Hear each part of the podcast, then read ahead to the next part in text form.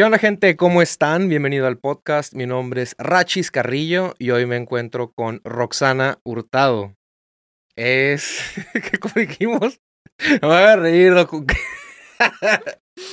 Eh, es todo. Es todo, dijimos que es de todo, hace de todo, de todo un poco, así le dejamos, que haces de todo. A ver, amiga, cuéntame de ti, de tu carrera, de todos los, de todos tus proyectos, es que tienes muchos. Sí, vámonos eh, despacio porque hay demasiada información acá Demasiada. arriba en el CPU. Bueno, yo te conocí porque sales en Síntesis. Así es, ahorita estamos en síntesis, en conducción, estoy en el programa de Hola Californias en las mañanas para que vayan a verme. ¿Qué horas dijimos que era? De Empezamos a las 8 de la mañana. 8 todos de la los días, de lunes a viernes. Bueno, no todos los días, de lunes a viernes y los sábados a las 10 de la mañana. Y para hablar poquito acerca de la vida de una conductora, a ver, las personas que estén a lo mejor interesadas en esa carrera o algo que les llame la atención, ¿cómo es tu día a día? Bueno, la vida de una conductora sí es una carrera. O sea, sí es ir haciéndote tu camino y pues preparándote, ¿no? El día a día depende de lo que hagas. Yo, por ejemplo, en el programa, como es en las mañanas, me toca madrugar. Me levanto tipo 5 de la mañana para arreglarme, poner mis pendientes, porque además del programa después salgo ya y hago otras cosas, ¿no? Tengo eh, ahí otros trabajos. Entonces, es ordenar. Si es una, una disciplina ser conductora. Si quieres que te pegue y te funcione, te tienes que disciplinar sí o sí. Y también quiero hablar acerca cómo es entrar a un programa, o sea, para empezar, ¿entras a través de casting o cómo fue eso? Am, yo a Síntesis TV llegué por Toros de Tijuana. Hago, hago conducción también en toros, nos aventamos las dinámicas de, de estadio, entrevistas y andamos ahí en, en los juegos diarios. Entonces, por un arreglo comercial que hay con Síntesis, yo conocí al director y de ahí pues se dio la oportunidad de entrar al programa. Y tu día a día, pues que te levantas temprano, es estar ahí, ¿sabes? Es en vivo, ¿verdad? Me estabas comentando que es, Es en vivo y es grabado. Estamos en las mañanas, pues te avientas una hora de programa en vivo y otra hora de programa grabado y ya se queda ya para toda la semana. Porque vamos lunes, miércoles y viernes a grabar. Está pesado. Está pesado porque hago otras cosas. Si solo fuera a hacer el programa, pues sería toda madre. Vas un ratito y ya. ¿Y cómo es el ambiente, eh? Ahí entre ustedes, entre tus colegas y todo, ¿cómo se lleva todo? En bien? el programa de Hola Californias me ha tocado una energía padre. Eh, llega a ver de repente que se topan los egos. En el medio artístico siempre pasa, es algo que yo ya lo veo normal. Pero fuera de eso está una dinámica tranquila, está todo fluyendo, me gusta. Aparte, tú sabes, cuando algo te gusta, lo haces con cariño y dejas, te enfocas y, y no le ves lo malo. Es la realidad, ¿no? Si tienes que madrugar, si tienes que trabajar de más o si llega a pasar cierta cosa, pues ya vas viendo en el día a día cómo lo puedes sobrellevar, porque al final de cuentas estás haciendo lo que te gusta hacer. Sí. ¿Has trabajado en otros programas aparte de síntesis? O sea, sí en la tele. Bueno, sé que también pues sales en los toros y eso, ¿no? Pero. Pues mira, eh, realmente yo mi carrera la empecé a los 14 años. ok. Entonces ya tengo un camino recorrido. Aquí en Tijuana yo tengo aproximadamente unos seis años donde ya he estado picando piedra y haciendo lo que me gusta, tocando puertas, ¿no? Ya sabes. Pero realmente mi carrera pues empezó desde muy niña. Desde muy niña trabajo, entonces afortunadamente me tocó ser am, pues bendecida por Dios, digo yo, ¿no? De, de un físico que, que me ha abierto muchas puertas. Entonces desde los 14 años hago modelaje. Estuve ya en el CEA, representé a Señorita Sinaloa, eh, he estado en radio, he estado en los programas, bueno, estuve en televisores Grupo Pacífico, que es Sinaloa en Culiacán, y he estado en Monterrey, en Guadalajara, haciendo diferentes cosas, modelando, haciendo comerciales, fotografía, en la radio, te- como te repito, ya es como que demasiadas cosas. Gracias a Dios las oportunidades que se han abierto, ¿no? Para como te digo, hacer esta carrera, porque es una carrera al final de cuentas. El ser artista, me considero artista y te lo digo en toda la extensión de la palabra sin temor a equivocarme, eh, es un constante. Que he tenido mis momentos que me he distanciado y no he hecho algunas cosas que he querido a su, a, a su tiempo, lo digo entre comillas porque la realidad es que todo es perfecto, pero me he mantenido de alguna manera constante. Sí. Y también, a ver, modelaje. ¿Cómo es el mundo del modelaje? ¿Es El- algo, mucho ego ahí o no? En el mundo del... Mira, te voy a decir, ahorita cualquiera ya se considera modelo. Yo te estoy hablando que yo era, bueno, empecé a ser modelo desde los 14 años, ahorita ya tengo 30. Vamos a dejarlo en 30. ahí se queda. Ahí se queda. Entonces, hace 15 años el modelaje era muy diferente. O sea, no existían las redes sociales.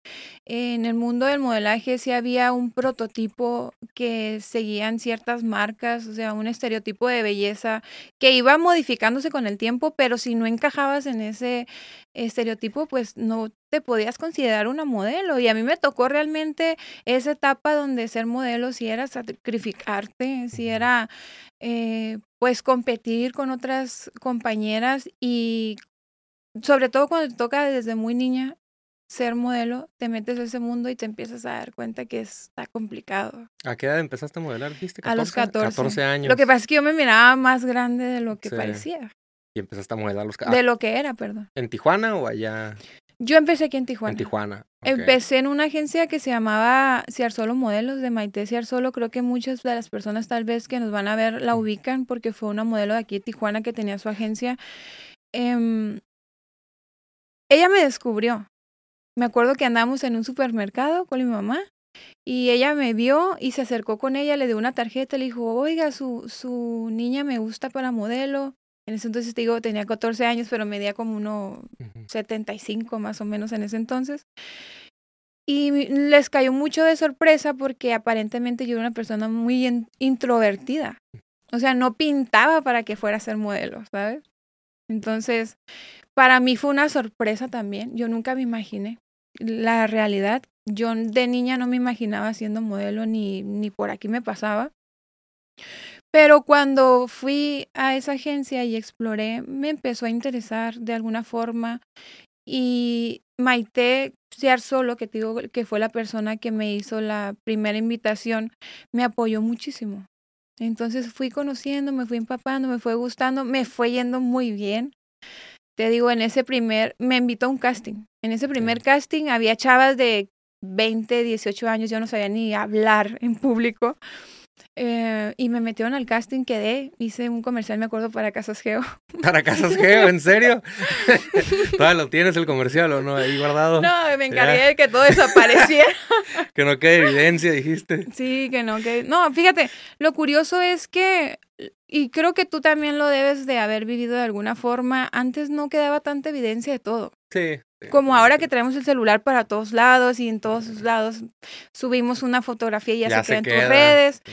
Antes yo me acuerdo que usabas una red, se dejaba de usar y agarrabas otra y tus cosas se perdían, las fotografías eran impresas, era, era Pues diferente. cambió todo ya, ¿verdad? Sí, y si hubiera quedado, me hubiese encargado de... De eliminar todo, todo el contenido. Hablando, bueno, estamos hablando del mundo del modelaje. Hace, hace tiempo vino, pues me imagino que lo conoces, René Tamayo, ¿sabes quién es? Sí, lo conozco, de hecho Sí. a mí me tocó también andar ¿Trabajar ahí con, con, él? Sí. ¿Cómo te fue ahí con René? Un saludo a René. Sí, saludos a René. Eh, pues mira, es una persona muy querida aquí en Tijuana. A mí me tocó trabajar con él eh, muy poquito porque fue cuando... Bueno, es que en, en mi carrera han pasado muchas cosas, pero referente a eso, hubo un momento que yo me, me regresé a Culiacán, donde es mi familia, y después me devolví a Tijuana y fue cuando conocí a René.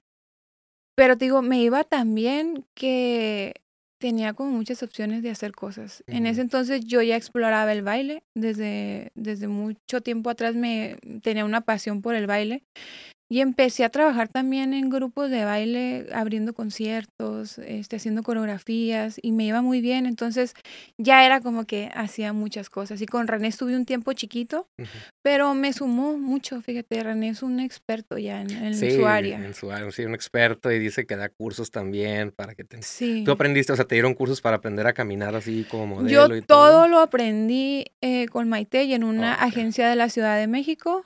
Después de estar aquí 14, 15, 16 años, yo me voy al CEA, estoy dos años allá y pues allá tenemos grandes maestros también de actuación, de pasarela, de N cantidad de clases que nos daba. Y en los toros, a ver, es que has tenido tantas cosas. sé que también Fíjate entraste a los toros. Que los toros ha sido una bendición para mí. Yo llegué tocando puertas en los toros. Yo, yo recuerdo que a Elías Díaz, que fue el que me contrató y que hasta la fecha se lo agradezco, eh, yo llegué con él pidiéndole trabajo. Yo llegué pidiendo trabajo, eh, pero había nada más para ser porrista. Mm. Pero yo ya visionaba trabajar de conductora. Era en ese entonces cuando yo empecé a explorar la conducción. Toda la vida me llamó la atención, pero yo tengo dos niños. Entonces, lo que me requería demasiado enfoque ya lo empezaba a descartar. Pero fíjate que siempre me llamaba la atención ver a las presentadoras Mm, las o sea, yo las veía y como que en algún punto me imaginaba que algún día yo iba a hacer conducción. Además, la gente me decía, oye, Roxana, tienes el porte, tienes buena voz, te sabes expresar, porque no eres conductora. Pero como yo ya tenía mi carrera, yo soy mercadóloga, em, me parecía un poco complicado añadido a las cosas que ya hacía, ¿no? Que era el modelaje, tener mis niños, en ese entonces tenía un salón de belleza, me gusta también mucho el maquillaje y todas las cuestiones de belleza.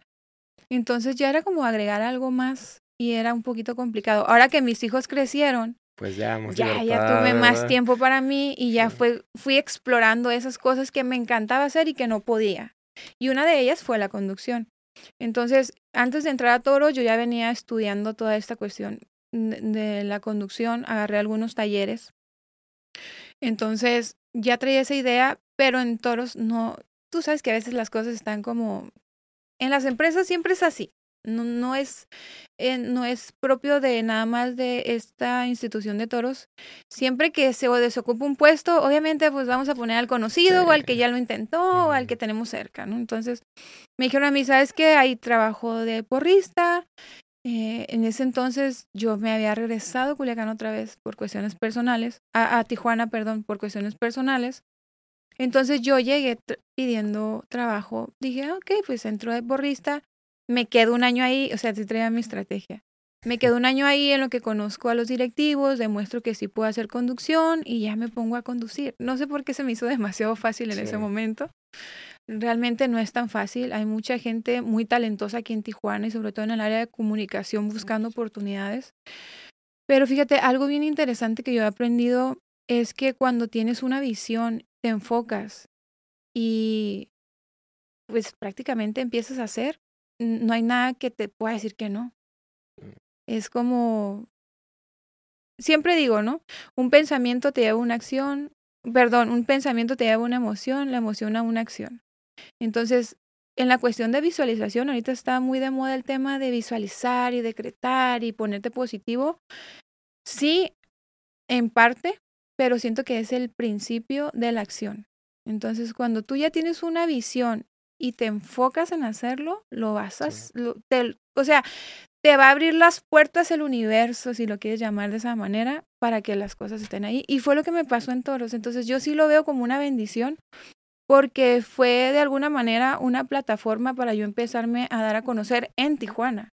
Porque yo había hecho cosas en Guadalajara, en Monterrey, en Ciudad de México, pero en Tijuana yo me acuerdo que llegué y yo no era nada. O sea, no era nadie en el medio artístico, era como pues una más. Sí, sí, porque hay muchas, así como tú, pues imagino que hay muchas, ¿no? O sea, que quieren también hacerla. Exacto, entonces de alguna manera fue una plataforma que me empezó a conectar con gente del medio, con, con la gente que por ejemplo le gusta el béisbol y ya fui un poquito como más identificándome aparte de las cosas que yo hacía y pues hasta la fecha estoy ahí con ellos, estoy muy contenta, muy agradecida y haciendo lo que me gusta, que es lo importante. ¿Ya cuántos años llevas con los toros? Tengo Cuatro años ya. Cuatro años. Sí. ¿Y cómo es ahí? Empezaste de porrista, dijimos. Empecé de porrista, ¿Cómo se te hacían ahí las rutinas y todo? ¿Si es una friega o no?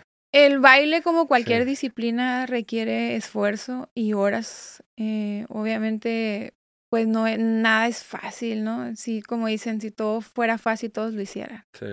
Sí, es ser porrista se ve como por encima muy sencillo, pero realmente es tener una disciplina en tu alimentación, en tu imagen, en el baile, obviamente aprenderte las rutinas, estar ensayando todo el tiempo. Entonces, está divertido si te gusta, pero es una una friega como nunca nunca sufriste algún accidente o algo que te torces el tobillo o algo ahí en las rutinas bailando o algo Fíjate que sí, una vez tuve un desgarre por querer hacer un split así a lo frío y me desgarré. Me duró unos mesecillos ahí la molestia, pero no, fíjate. No, no, pues lo bueno. Sé que también estás en, en los Sonkis, ¿verdad? He Sí. visto ahí en tus publicaciones. También, Sí. ¿cómo te va ahí en ese proyecto? Hemos estado apoyando ahí en, en la cuestión de los comentaristas y la verdad, a mí me encanta el deporte. Siempre desde muy niña me ha llamado mucho la atención todo lo que sea deporte, box, el racing, el, el béisbol, el, el, bueno, no, el fútbol americano lo acabo de adoptar hace unos añitos. Eh, pero en general, eh, bueno, desde niña yo patinaba y me gustaba el voleibol y eh, me tocó jugar fútbol también ahí en, los, en las competencias de la escuela. Y siempre me he inclinado mucho por el deporte. De, de chiquita yo hacía gimnasia, entonces como que todo lo que sea movimiento, soy demasiado hiperactiva, entonces creo que me gusta y me gusta ver a la gente que lo está haciendo y más a lo que lo hace profesionalmente. Lo admiro muchísimo, entonces a mí la cuestión del deporte eh, me encanta. Y quieres llegar, ¿verdad? Nos estabas comentando que te quieres quedar de eso, o sea, de Sí, sí, tengo, mira, como soy mamá, obviamente tengo el plan A, B, y C, y D y H. De todos. Entonces, si yo me quedo en la conducción, me veo, o sea, sí tengo una idea muy firme de que me veo en conducción en deportes. Entonces estoy buscando esa ruta de poder hacerme realmente una profesional, porque en el deporte hay mucho tecnicismo, cada deporte como tal tiene su idioma, entonces sí es trabajo y sí me veo fuera de Tijuana en otra plataforma, no sé, Estados Unidos, mínimo aquí en San Diego, algo así, Sí. haciendo conducción en deportes. A ver, ahorita que dijiste eso, ¿dónde te ves en los próximos, no sé, cinco años? ¿Qué, qué traes ahorita en mente en cinco años? Yo creo que en cinco años ya no voy a estar en Tijuana o voy a estar aquí con, con algo base, pero haciendo cosas en otra parte. Sí. Sí. ¿Y qué consejo le dieras a alguien que quiere entrar a ese mundo? O sea, que no sabe, no sé, que te pudiera preguntar a ti, ¿qué consejo me dieras? Así. Como cualquier otra carrera, eh, que te lo tomes en serio, porque hay gente que lo está intentando a lo loco. Incluso ahorita en la conducción ha habido algunas, am, ¿qué se puede decir? Gente que no pensaba ser conductor y por todas las redes sociales, digo, ya todo el mundo es modelo y es Sí, sí. y es conductor y es influencer y todo este rollo. Entonces ya estamos como empapados de, de mucha información. Pero si realmente quieres eh, hacer algo con tu carrera en la conducción en específico, pues enfocarte, estudiar muchísimo, aprender las técnicas, porque como en todas las carreras hay tecnicismo y hay cosas que la gente profesional que lo hace realmente como un profesional sabe que está bien y que está mal. Entonces, si tú pretendes llegar a un punto, como en todo, es prepararte, echarle ganas, enfocarte, disciplinarte. Yo creo que no hay secreto, es, es, si lo quieres, vas a buscar las herramientas, ¿no? Que te lleven al punto. Y, pero lo que yo sí te puedo decir, en todo lo que hagas, hazlo por amor. ¿Tú te imaginaste que ibas a terminar de o sea, de conductora o no? ¿O, o traías otra de niña? Ah, me veo haciendo otra cosa. Te digo, yo veía a las conductoras Sí. y de alguna manera las admiraba. No sabía por qué. Me llamaba muchísimo la atención. Ahora ya sé por qué, como que me tocaba. Eh, pero cuando conocí el, el ambiente se me hizo un trabajo muy noble, se me hizo algo bonito, algo que te invita a cultivarte, a conocer más, a... Pues no sé, yo todo lo que, lo que hago me gusta hacerlo de manera profesional. Entonces, cada cosa que voy agregando a mi vida, te decía fuera de cuadro, yo me considero renacentista, soy muy curiosa por conocer, siempre estoy buscando más que aprender. Entonces, cada cosa que hago me gusta llevarlo al siguiente nivel, a ser profesional. Entonces, eso te requiere disciplinarte, enfocarte Sí. y hacer las cosas bien. Uno de los retos más grandes que hayas tenido así durante tu carrera de conducción o de modelo, lo que sea, ¿cuál ha sido? ¿Y cómo lo superaste? A ver, uno de los retos acá. Fíjate, uno de los retos, y, y no precisamente en mi carrera, pero me ha servido para mi carrera, yo creo que el, el mayor de los retos ha sido em, el, de la- el de llegar al, al autoconocimiento. Ok. O sea, el poder conocerme yo, Roxana, quién soy, qué quiero, cómo lo quiero, eh, entender que crecemos con creencias que a veces no nos sirven, que tienes que desechar. Ya temas más profundos, yo creo que es, ese ha sido el, reto más grande, que todavía, como decían por ahí, ¿no? Entre más sé, sé que no sé nada. Entonces, yo creo que ese es uno de los retos que me he puesto en mi vida y que me gustaría llevarlo hasta donde tope, así. Me encanta aprender, me encanta eh, entender que hay cosas en nosotros que son modificables y que a veces pensamos que creemos que tenemos la realidad en, en nuestras manos, en nuestro poder, y, y, se te presenta otra cosa y, y te maravillas y dices tú, güey, neta. O sea, pues, con permiso sí le paso, ¿no? Y es como ir yendo al siguiente nivel, al siguiente nivel. Y eso se va a, a reflejar en tu carrera, en tu familia, en todo lo que hagas en general, ¿no? Cómo vives la vida también. Uno de los proyectos que, que, me mencionaste ahorita que tienes y me llamó la atención mucho es el que cantas. No sé si quieras hablar de ese, a ver, ese proyecto que traes. A ver, dime. Sí, es una, es un tema que me daba un poco de nervios externarlo. Fíjate, eso sí, desde niña yo me veía eh, haciendo, cantando, cantando. Y es, siempre escribí música y cantaba. Yo me acuerdo que mi abuela en las, yo le cantaba las canciones de las novelas. Uh -huh. ya ves que antes se usaba que a las tal de sí. la tarde te ponías a ver la novela y empezaba con la música esa romántica, ¿no? sí, sí, y me acuerdo que me decía mi abuela, a ver, cántame tal canción. Y me gustaba mucho la de la usurpadora. y ahí estoy. Entonces, siempre fue algo que yo tenía muy escondido, una por miedo, otra porque cuesta trabajo a veces creer en ti y en cosas que la demás gente no entiende. Entonces, siempre lo tuve ahí guardado, pero como yo creo que eso con lo que naces siempre lo traes ahí como una espinita y llega un momento en tu vida donde vas a explotar y vas a decir, sabes que ya sí lo voy a hacer. Uh -huh. Digo, no sé si a toda la gente, le, perdón, a toda la gente le haya pasado, pero a mí me pasó por más que me iba bien, por más que hacía cosas que de repente viajaba o me pagaban súper bien, había esa espinita, esa espinita, pero yo no alcanzaba a entender qué era. Hasta que me tocó explorar todo este mundo de la música y entendí que era lo que yo quería hacer, entendí que es lo que amo hacer, que es lo que me conecta conmigo, lo que me inspira, lo que conozco, porque te digo, yo crecí en todo este rollo, ¿no? Mi género es, es, el urbano. Sin embargo, yo puedo escribir un verso, puedo escribir una rima, puedo escribir, no sé, hablando de canciones, una balada, un, un reggaetón, un lo que sea. Me gusta mucho escribir. Recientemente, siempre lo supe, pero recientemente descubrí que realmente sí lo podía hacer. Cuando me atreví. ¿En qué momento fue ese que dijiste, sabes qué? Ok, lo voy a hacer ya. Sí. O sea, fue eh, agua, toma, ¿eh? Adelante. Sí, ese es un tema que me encanta. Adelante, no te me seques. Me, me inspiro en hablar. ¿En qué estábamos? ¿De qué momento decidiste ya lanzarte pues, a esa carrera? Ah, ok. Pasaron cosas en mi vida complicadas, como a veces les pasa a, algunos, si no es que a todos, que sí hubo un parteaguas que me hizo, sen que, que sentí yo y me hizo ver que era lo que yo tenía que hacer porque lo intenté en algún momento. Lo complicado e, fue, yo creo, en ese aspecto de la música, creer en mí. Me costaba trabajo creer que yo lo podía hacer. Me costaba trabajo mmm, entender que era un talento que yo, que yo tenía y que podía explotar. Y sobre todo porque la gente a mi alrededor a veces me decía, que era complicado, que no se podía.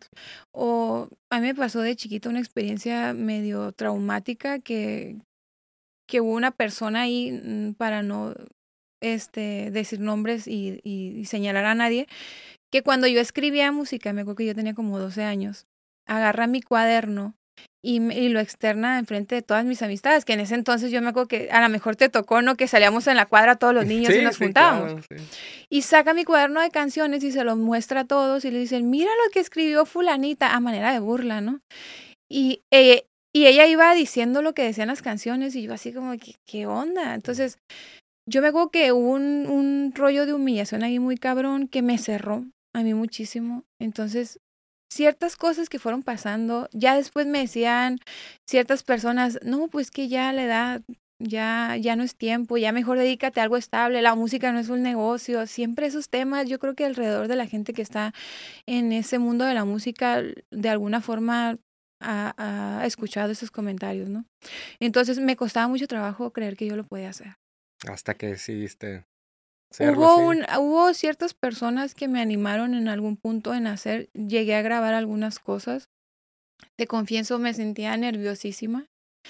Fue como enfrentarme conmigo misma a ver si realmente es lo que yo quiero y demostrarme a mí que sí lo podía hacer, porque sentía en mi corazón que, que, yo podía, pero el miedo no me dejaba. Y, y, era, ese día me acuerdo cuando yo me puse en el estudio y empecé a grabar, estaba súper nerviosa, pero como todo lo que es para ti fluye, ¿no? Entonces ahí despertó algo en mí. O sea, sí fue un parteaguas, se me quedó la espinita y ahora sí bien clavada. Y algo en mi cabeza me decía, hazlo, hazlo, hazlo, pero estaba ese miedo y el que de repente no tienes a nadie que te apoye o es mucho el tema de de creer en ti cuando la gente no cree. Entonces me sí era sí fue un proceso, sí fue un trabajo mental hasta que yo me di cuenta que todo lo que estaba haciendo no le encontraba sentido. Decía yo, ok, sí me gusta la conducción, me encanta, se me hace un trabajo fácil y muy noble. Eh, se me hace un ambiente bonito si lo sabes llevar. Entonces lo hago con mucho amor y con mucho cariño, pero no es una pasión. El deporte me encanta. Yo sí me dedico a la conducción en deportes y lo pienso muchas veces, digo yo, bueno, lo puedo hacer, me gusta, puedo vivir de eso, puedo vivir toda mi vida con eso, ok. Pero existe eso que te digo, la pasión que te está llamando, ¿no? Como, hey, hey, acá estoy, acá. Entonces, si hubo un parteaguas, yo te confieso, caí en una depresión muy grande hace unos meses.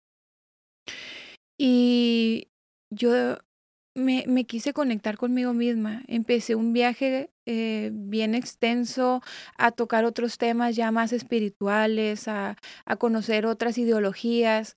Entonces yo caí en cuenta de que había eso en mí y que lo tenía que explotar.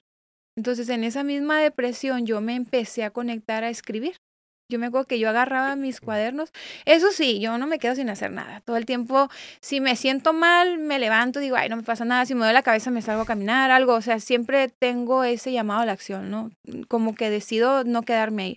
Entonces agarraba mi cuaderno y me ponía a escribir. Me, me lo dieron como ejercicio, me acuerdo. Me dijeron, ¿sabes qué? No soy mucho yo de hablar de mis cosas personales. Entonces me aconsejaron agarrar un cuaderno y escribir lo que yo sentía y romperlo si yo quería lo que fuera, ¿no? Pero que de alguna manera lo, lo externara. Entonces, en vez de hacer eso, yo me acuerdo que empecé a escribir canciones. Me acordé que yo podía escribir canciones. Ya lo había intentado en muchas etapas de mi vida y cada vez que lo hago me conecto, pero en esta ocasión me conecté súper bien y dije, Fíjate, ese, hubo un día en específico que escribí una canción en dos horas. En dos horas. En dos horas. Estaba tan conectada que se me vino a la cabeza el tema y empecé a escribir, escribir sobre el tema. Después empecé a hacer rimas. Y de repente me enfoqué tanto, empecé a las 8 de la mañana, digo, a las dos horas ya tenía las rimas. Empecé a las 8 de la noche, perdón, y a las 2 de la mañana me acuerdo que terminé ya perfeccionando lo de lo que me enfoqué. Y me levanté en la mañana y tengo una persona este, que es muy amigo mío, que si voy a decir el nombre, eh, Alexander Enrique, Enríquez, te digo, me levanté en la mañana con esa canción que terminé yo de escribir y le comparto a un amigo mío que, que vive en Estados Unidos, que es manager de Ivy Quintanilla. Siempre he estado a mí apoyándome, bueno, no siempre, miento, hace algunos meses hemos hecho una amistad muy bonita, eh, muy, muy honesta, muy sincera. Y él siempre, bueno, él tuvo como que la visión esa, como él trabaja con artistas, de decirme, oye Roxana, pues tienes todo, me dice, bailas, tienes buena imagen, eh, sabes cantar, ya me di cuenta que puedes, sabes escribir, me dice, hay muchos artistas que cantan, pero no escriben, me dice, explótalo, tú tienes todo para hacerlo. Entonces, siendo él una persona experimentada en el mundo de la música, le tomo en serio sus comentarios, ¿no? Entonces, me levanto en la mañana y lo primero que hago, le marco yo súper emocionada, le digo, oye, te quiero decir algo, le digo, acabo de escribir una canción, ¿a poco? Me dice.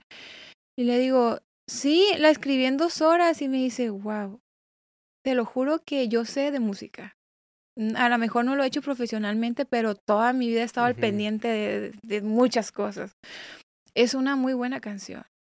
Entonces yo me sorprendí a mí misma y dije, güey, te tienes que dedicar a esto. O sea, realmente te conectas en dos horas, escribes una canción, imagínate que te enfocas ¿qué tanto podrías hacer?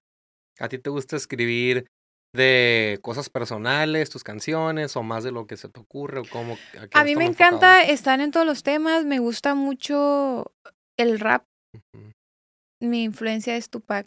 Yo crecí escuchándolo. Sí, sí, sí. Sí, fíjate, a mí me crió junto con mi mamá. Yo crecí, pues desafortunadamente, sin la figura paterna, pero la hizo muy bien un tío mío que él tenía esta cultura de la música del West Coast, este, ya sabes, ¿no? Notorious, Ice Cube, Tupac, eh, Snoop Dogg, eh, Jay-Z, Dr. Dre, todos los... Los, los meros meros, los buenos, no, que ahorita ya no sale nadie así, pero bueno. Esa era música de verdad. sí, sí, sí, esa era música de verdad. Entonces, yo me fijaba mucho en, en Tupac porque me encantaba su ideología. Obviamente su carrera tuvo muchos matices, ¿no? Que es todo un rollo pero yo me daba cuenta, siempre que escucho una canción, yo, yo me meto como, me quiero meter como en la cabeza de la persona que lo escribe y, y qué está pensando en ese momento o cómo se siente para poder estructurar esa, esa, esa letra, ¿no? Entonces, a mí me gusta escribir cosas reales, ya sean de amor o de desamor o de desamor o de lo que estás pasando, lo que estás sintiendo, si le quieres tirar a alguien. Realmente siento que ahí sí no me limito a escribir de lo que yo quiera. Ahorita recientemente ya tengo 10 canciones. Estoy haciéndome un plan para hacer música, ya hablé ahí con algunos productores de aquí de Tijuana para hacer un proyecto y parece ser que le vamos a dar ahora sí. Estoy muy contenta. Yo creo que en mi vida me he sentido contenta por muchas razones, ¿no? Como todos. Pero ahorita me siento, sobre todo que ya llegué a un estado pleno donde me conozco, donde sé lo que quiero, eh, ya me siento, ya me siento, digo, más eh, con los pies en la tierra sobre mi vida y las cosas que quiero y que no quiero. Y creo que llegó exactamente en un punto, ahora entiendo por qué no lo había hecho antes, o sea, llegó en un punto de mi vida que es perfecto para yo enfocarme y hacerlo ahora sí con toda la, pasión, ¿no? No sé qué vaya a salir, no sé si, si mm, después me van a ver en otro lugar o ya nada más me quede escribiendo. Lo que sí te puedo decir es que le estoy poniendo mucho amor y mucho cariño y sí me veo haciendo cosas grandes y pues lo voy a intentar. ¿Ya grabaste o todavía no? ¿El CD o todavía no? No, estoy ahorita en el proceso creativo poniéndome de acuerdo con los productores, eh, obviamente registrando las letras y, y, pues ahí lo vamos a intentar. ¿Cómo te desarrollas creativamente? ¿Cuál es tu proceso creativo, digamos? Muchos ponen que su incienso, su copa de vino, cosillas así, pues tú tienes algún tipo de ritual así. Yo corro, corro ¿Te gusta así. correr? O sea, no, no, no, espérame. ¿Te gusta correr o Sí, me gusta correr. Ok, ok. Pero no en ese sentido. Eh, me llega la inspiración. Así nomás el momento. O sea, si estoy ahorita, muchas veces me llegó en mi vida y desaprovechaba esos momentos.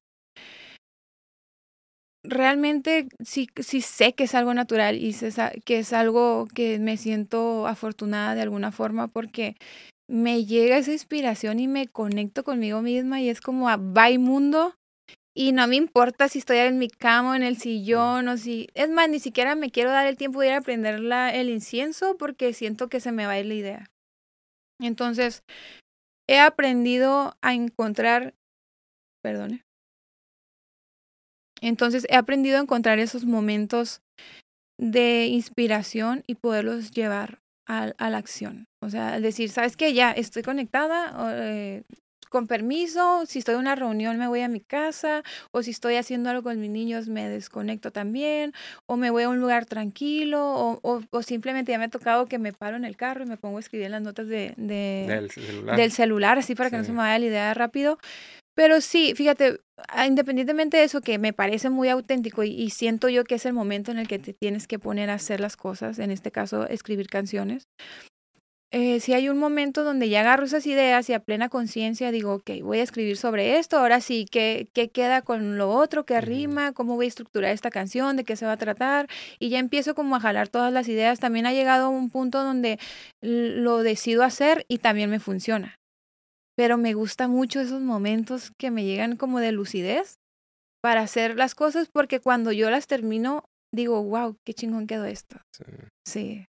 Algo que mencionaste ahorita y me gustaría tocar el tema, aquí en el podcast hablo mucho de, de salud mental, de depresión, ansiedad, yo sufro de depresión, ansiedad, y tú mencionaste que también tuviste una etapa de depresión, ¿no? Este, me gustaría hablar acerca de eso, de cómo superaste eso, cómo, cómo te sentiste en esa, en ese, cuando estabas como en esa nube así oscuro, cómo era, cómo te sentías tú. Qué tema tan, tan extenso. Sí. Sí.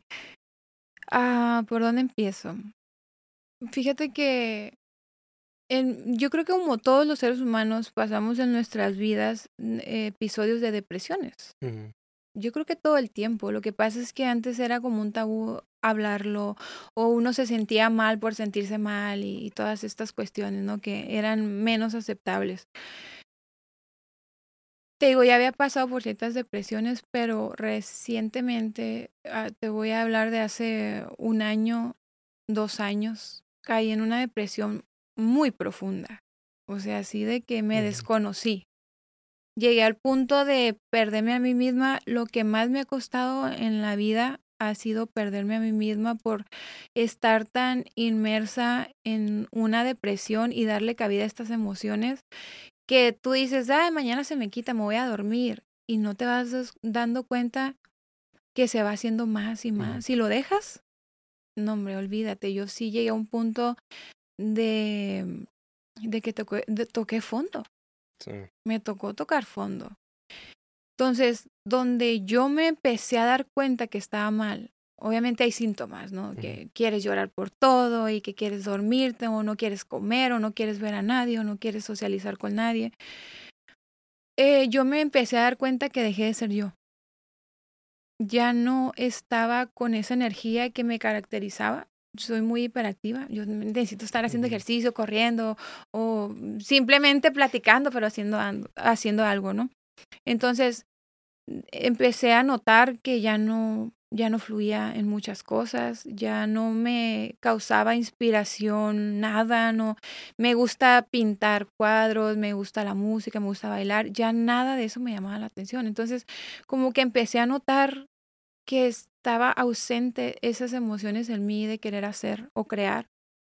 Entonces empecé a notarlo, a notarlo, se me notó hasta en mi físico, en el, o sea, en el estado anímico, en el estado mental te pega muchísimo una depresión profunda.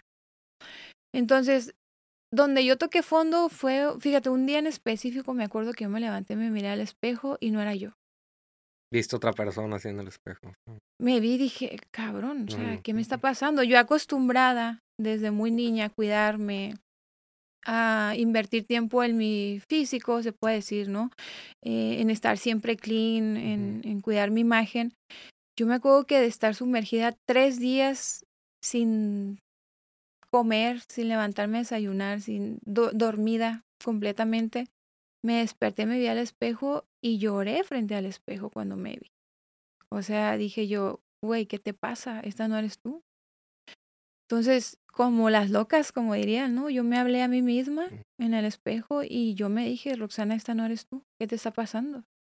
O sea, tú no te mereces esto y realmente yo sentía que no me merecía estar así, ¿no? Había factores externos que estaban este, dañándome y, de cierta manera yo entré en esa etapa de ser víctima. De alguna manera yo entré a esa etapa del victimismo, de empezar a, a decir, ¿por qué me pasa a mí? A veces uno siente que está haciendo todo bien, que no te mereces ciertas cosas y ya empecé yo en ese momento, personalmente te lo digo y abiertamente, que empecé yo a quejarme de todo. O sea, sin darme cuenta, yo me di cuenta que ya ahora que no estoy en esa posición, que parte de estar depresivo es estar negativo. O sea, nada te parece, nada te gusta, nada te motiva. Peleado con el mundo. Peleada con el mundo. Y, y fue algo muy duro para mí porque había pasado cosas bien complicadas en mi vida y ninguna me había derrumbado. O sea, yo nunca me había sentido que no podía con el mundo, al contrario, yo era así de que no pasa nada. Y sí, una lloradita y, y síguele para adelante, ¿no?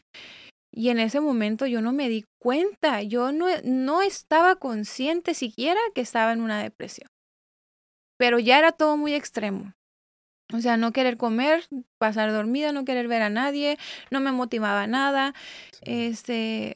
¿La gente de tu alrededor no, usted, no, no lo notaba? nunca lo notaron. Nunca lo notaron. Ah. Nunca. Mm. Nadie. O sea, obviamente, eh, una amiga que yo tengo que le platico todo, ¿no? Pero era por encimita. ¿Cómo te sientes, güey? Y yo, nada, pues bien, normal. Ay, me duele la cabeza. Me invitaban, no, no, no tengo ganas de ir, gracias.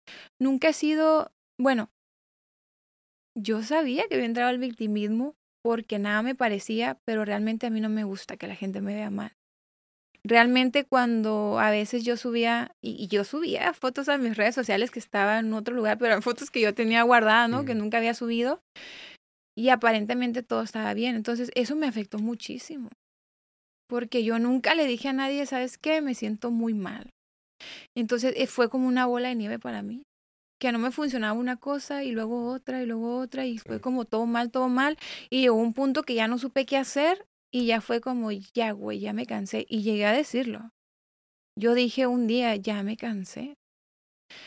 Gracias a Dios tengo a mis hijos ahí conmigo todo el tiempo. Y siempre lo, los volteaba a ver y yo decía, no, sí puedo. Y me levantaba, ¿no? Pero no me daba cuenta yo qué tan profunda era la depresión. Eso es bien peligroso. O sea, yo sí les puedo dar un consejo, esténse al pendiente de sus amistades, de, de su familia. Muchas personas no, no nos no nos gusta decir que estamos mal. Llámale ego, llámale, eh, no sé, autonomía, como quieras, pero a mí me daba vergüenza decir que estaba mal estaba acostumbrada en mi vida desde muy niña, siempre dieces en la escuela, diplomas, eh, que pásale al frente, reconocimientos de modelo. En mi familia era como, wow, Roxana, las cosas que está haciendo, un certamen de belleza en el CEA, eh, que ya hizo un programa, que ya viajó, que ya esto. Entonces yo me acuerdo que a mí me costaba muchísimo, me daba mucho conflicto decirle a alguien que yo no podía, que me sentía mal. La verdad que eso fue algo para mí, un reto también muy, muy complicado, el yo poder reconocer que estaba mal. Como que estaban acostumbrados a que yo metía gol tras gol y era muy complicado para mí salir y decir, hey, la neta, estoy mal.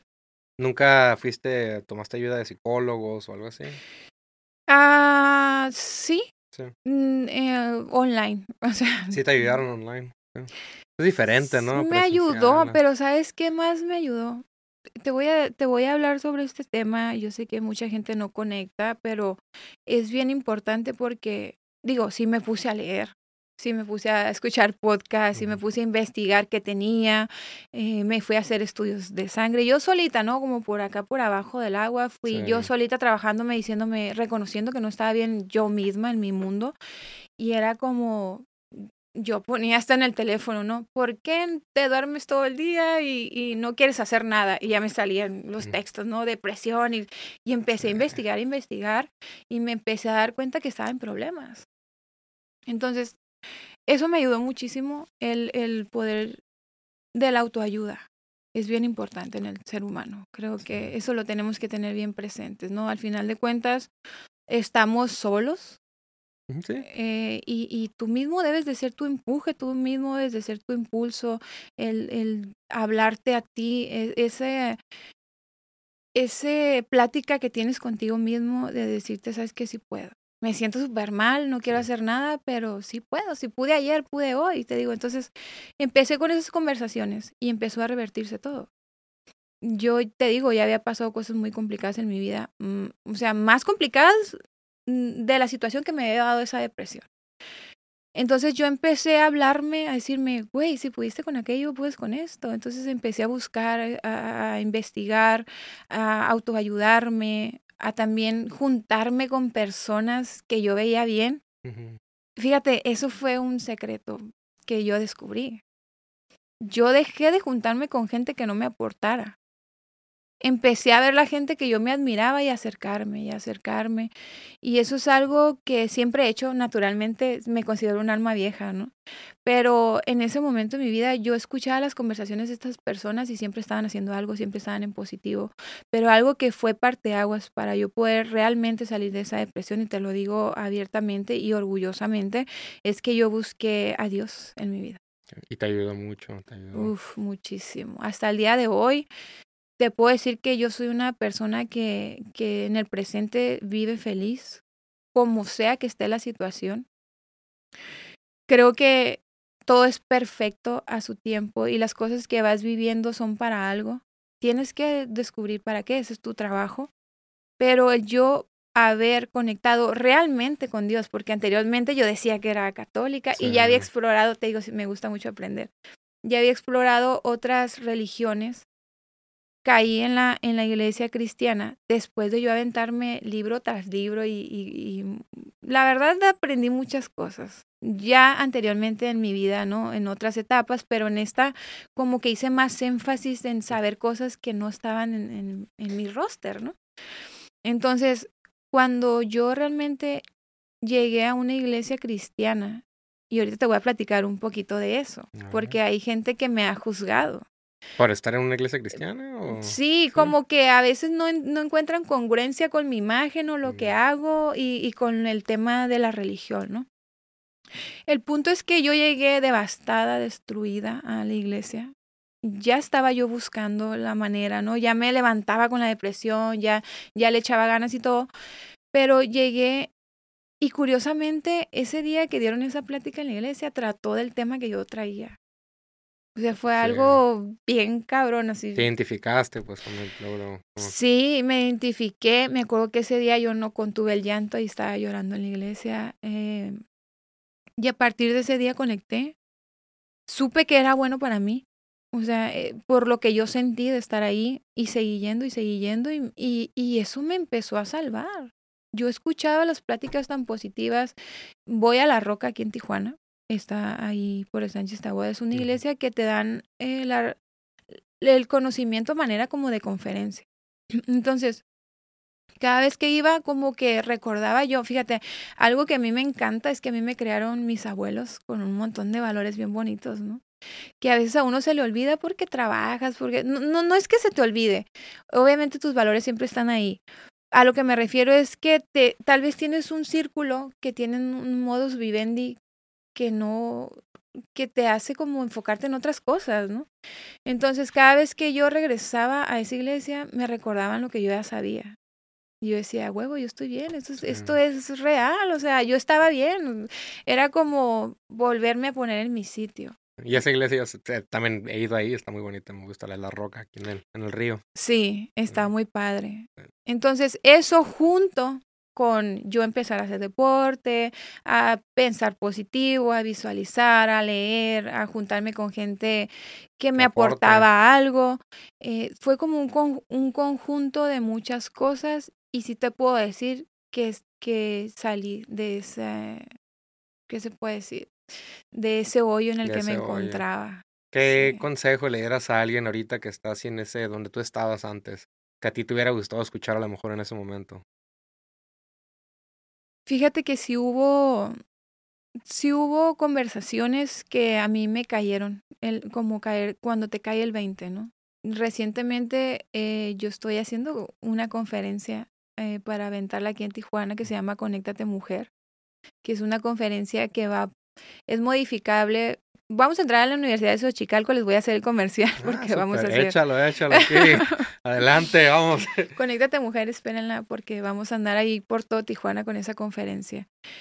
Fíjate que sí hubo cosas que yo escuché de gente que para mí era ejemplo. Como dicen, nadie predica sin el ejemplo, ¿no? Entonces, hubo conversaciones que para mí fueron hacks de cómo salir de ese estado. Entonces, lo que yo les pudiera aconsejar es que se unan a gente que les aporte. Es realidad que eres, o sea, si te juntas con personas que están haciendo cosas, por ende, como dicen, ¿no? El que con perros ladra se enseña a ladrar o, con lobos anda, ¿no? Ya lo modifican a la manera que quiera lobos, perros, conejos. El punto es que yo creo que eso me aportó a mí muchísimo el no aislarte. O sea, no te aísles. Es lo peor que puedas hacer, yo creo. Yo en ese aislamiento de, de no querer externar lo que yo sentía por vergüenza, se me hizo una bola de nieve que al rato ya no, ya no hallaba cómo salir. Entonces, es estar al pendiente de tus emociones, conocerte.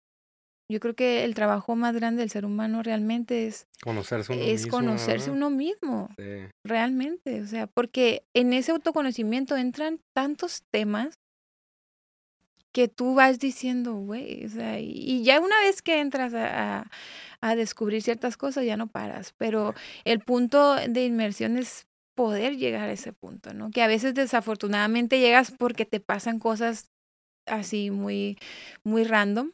Y, Sí. y es donde ya es como un salto que dices tú, ya, güey, me quedo aquí o me hundo o, o salto, ¿no? No, y tocar el fondo está cabrón. Yo he tocado fondo miles de veces así también y digo, hey, ¿qué dices? No, no. ¿A qué horas voy a salir de aquí? Porque está difícil.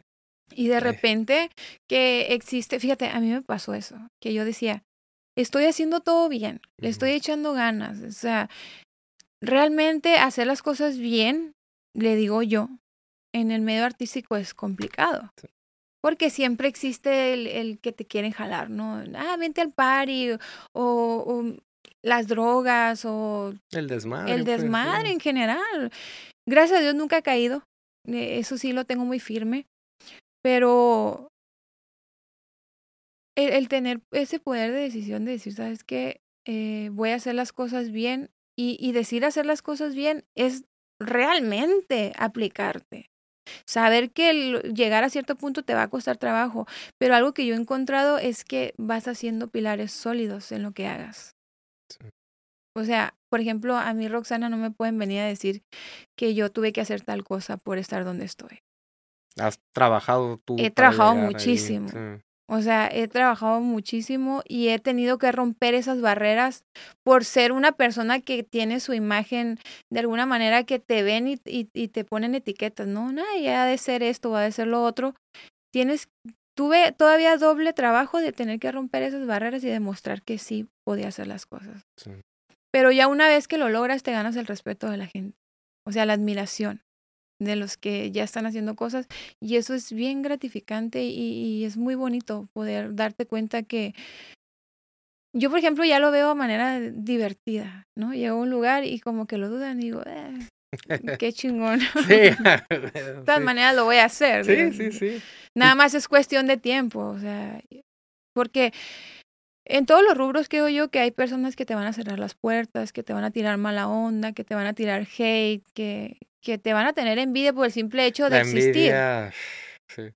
Acá, acá venía una tarotista y me leyó las cartas y dijo que traigo mucha envidia, que mucha gente me envidia. Y yo, ay, güey.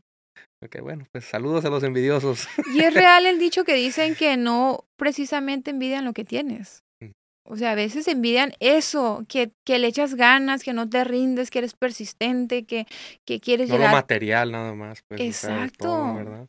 Y si a eso le aunas, pues que de repente traes tus cositas buenas o te ves bien, pues la envidia crece, ¿no? Pero te voy a decir algo, yo he llegado a un punto en mi vida donde ya estoy, yo digo, estoy elevada. Sí. Creo mucho yo en los canales de vibración. Ok. Este, yo lo entendí ahora que yo estuve en esa depresión, que estaba en un canal de vibración muy bajo, donde te sale una cosa mal y la otra y la otra y la otra, y, y, y llegas, como dices tú, Sí. ¿cómo voy a salir de esto? Entonces tienes que empezar a vibrar en otra sintonía. Y yo ahorita me siento en un canal de vibración tan bonito que la persona que te envidia está acá abajo. O sea, pueden decir y hacer, tirarte mala onda, hasta hacerte brujería, cabrón. Si tú, tú crees que estás conectado con Dios, que estás, yo digo, es- estar elevado, que estás vibrando bonito, que estás haciendo las cosas bien, que hagan y digan, tú vas a estar bien. Y, con, y esa es la fe. Mm. Creer que estás parado en una posición donde tú sabes quién eres y que todo eso no te hace daño. Entonces yo ya escucho, lo sigo escuchando hasta la fecha, em, que dicen que Roxana por aquí, Roxana por acá, no me hace ruido, no me afecta en nada. Yo tengo mi vida ya con, con mis rutinas, algunas que son rutinas y otras cosas que hago, como te digo, me encanta el arte, la música, la pintura, el maquillaje, el baile, que estoy tan, tan sumergida en las cosas que me aportan que no escucho. O O sea, ya bloqueas lo negativo automáticamente, pudieras decir así exacto, como que, ¿para qué? sí. Sí, Entonces, el, el creer en Dios también me aporta muchísimo. te Y yo creo en Dios, me lo han preguntado muchísimo, Roxana, ¿eres cristiana?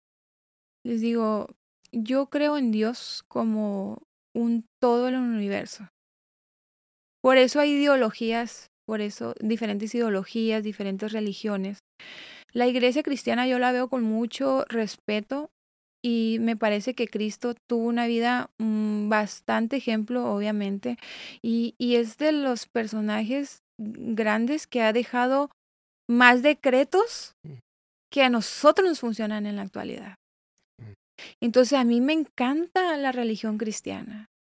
Si me preguntas, ¿soy cristiana? Me encantaría ser cristiana, pero creo en otros maestros también, que grandes maestros, personas que, que tuvieron su- sus vidas de una manera extraordinaria, que también me encantan sus ejemplos de vida y sus, y sus ideologías, algunas cosas. Entonces voy como agregando a mi vida las cosas que me van funcionando, ¿no? Como esta teoría de, de la materialización, de, de la visualización, ya las voy haciendo mías y voy agarrando con todo respeto. Yo a la iglesia cristiana la respeto muchísimo. Te digo, me encantaría decir que soy cristiana, pero yo estoy con el todo, o sea, yo, yo creo en Dios. Entonces, decir que soy cristiana creo que me limita a, a- a- hasta cierto punto.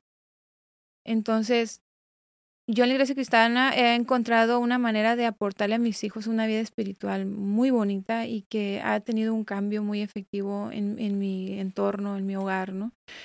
Este, pero es, es eso, es, es, es, yo siento que Dios es mucho más grande que una religión, mucho más grande que una ideología, o sea, es, es, es algo que no hemos descubierto al 100%. Quien piense que todo está descubierto, Sí.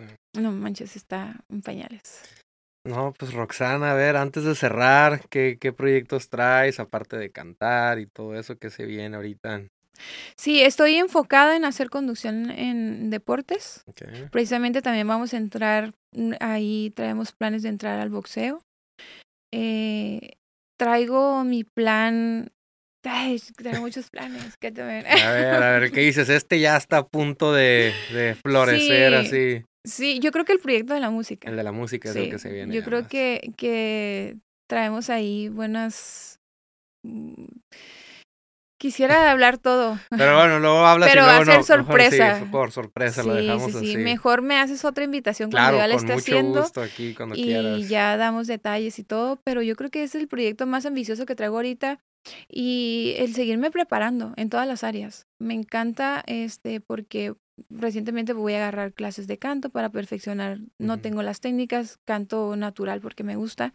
Entonces, estoy preparándome en la conducción, eh, físicamente, en mi familia, eh, aprendiendo, leyendo. Cada día es aprender algo, es como un aprendizaje, ¿no? También, Sí, o sea. sí, la verdad, sí, yo creo que nunca dejamos de aprender. exacto. Entre más sabes, eh, más quieres. sí. Sí, digo, cuando ya estás in- introducido en todos estos Sí. rollos de, de crecer y de, de expandirte, no terminas nunca. Entonces, pues sí, traigo muchos planes.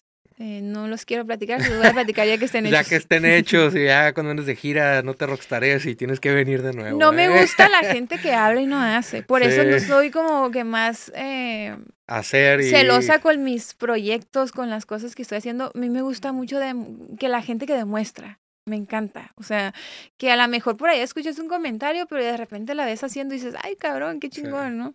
Me gusta ser así. Pues amiga, Roxana, con doble N quedamos, Roxana con doble N. con doble N. Tus redes sociales, amiga, algo más que quieras agregar aparte de tus redes, a ver, di. Sí, mis redes sociales me encuentran en Instagram como Roxana Hurtado MX. Roxana con doble N, Doble, por favor, por favor. no con una. Este, y pues vamos a estar haciendo cosas aquí en Tijuana, estamos uniéndonos a proyectos de mujeres que están haciendo cosas a, nivel social también, ayudando a otras mujeres. Me encanta a mí eh, eh, aportar para los niños también. Estamos platicando ahí unos planes con... Traemos planes bonitos para ayudar. Sí, a los niños aquí en Tijuana, a las mujeres. Tengo mi grupo de hiking ahí en Facebook que lo vamos a activar. Lo había abandonado también por estas cuestiones que platicamos, pero estamos haciendo cosas muy bonitas, muy padres y junto con esto lo profesional. Entonces, síganme en mis redes, les traigo muchas sorpresas. La conferencia que vamos a hacer, eh, pues ahí nos vamos a seguir preparando. Roxana, pues muchas gracias por haber venido y por haberte abierto así de, de la depresión y todos tus proyectos. Gracias por darme la confianza de contar aquí. Gracias a ti por invitarme. Yo ojalá les aporte muchísimo. Este, digo, cuando hablas desde tu experiencia, no te equivocas. Entonces, qué, qué bonito que pueda haber yo tenido esta apertura y si a alguien le suma, pues ojalá, ¿no? Que les vaya bien. Y si algún día necesitan un consejo sobre ese tema, ahí estoy. un mensajito y ahí contestas. Sí, ya fue una etapa que ya superé y estoy súper contenta, estoy haciendo, estoy, no manches, súper bien. Entonces, sí se puede, échenle ganas. Perfecto, amiga. Pues muchas gracias, Roxana, de nuevo, por haber venido. Gracias. Gente, pues muchas gracias por haber escuchado este podcast. Denle follow a Roxana. Voy a dejar sus redes sociales etiquetadas en el video y nos vemos en la próxima. Chido.